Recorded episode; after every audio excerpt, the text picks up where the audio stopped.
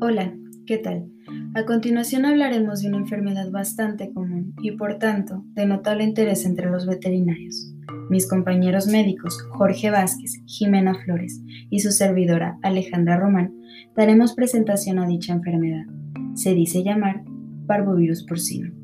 Enfermedad causada por un virus de ADN de una sola cadena, perteneciente a la familia Parvoviridae, cuyas varias cepas pueden infectar a diferentes especies de animales, tales como perros, gatos, lobos, zorros y la especie de interés, cerdos.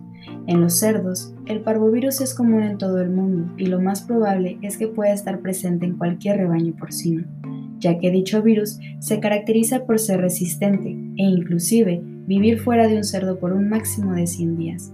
Por estas razones es difícil eliminarlo del medio ambiente. Dentro de su etiología, podemos destacar que se trata de un virus termoestable, resistente a muchos desinfectantes, enzimas y que incluso permanece infectivo por meses en secreciones y excreciones. Aglutina glóbulos rojos, cuya característica se utiliza con fines diagnósticos.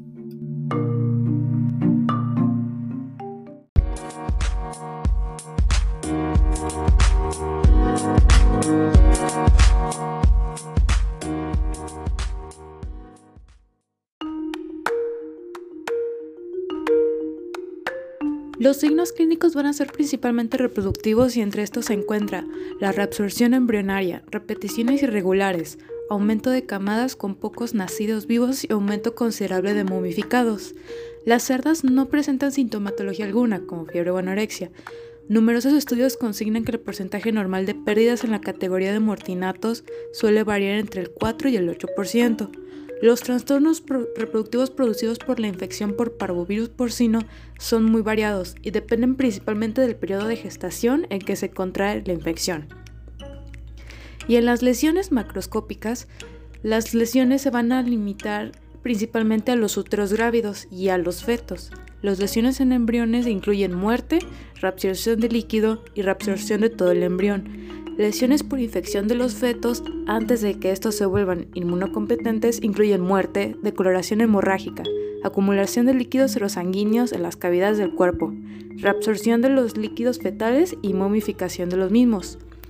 Los virus o antígenos virales están presentes en la mayor parte de los tejidos fetales y no se detectan cambios macroscópicos en cerdos que sean inmunocompetentes en el momento de la infección.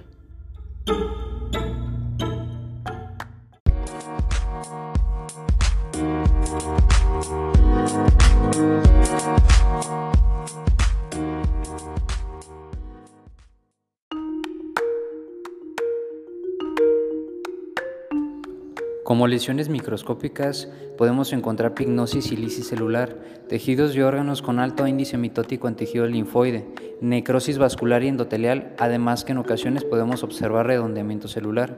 Dentro de su diagnóstico nos apoyamos con pruebas laboratoriales, principalmente con la inmunofluorescencia de anticuerpos. Además de esta, encontramos el PCR en lechones modificados, inhibición de la hemaglutinación cinco días después de la exposición al virus y las serologías con títulos elevados nos indican exposición a este virus.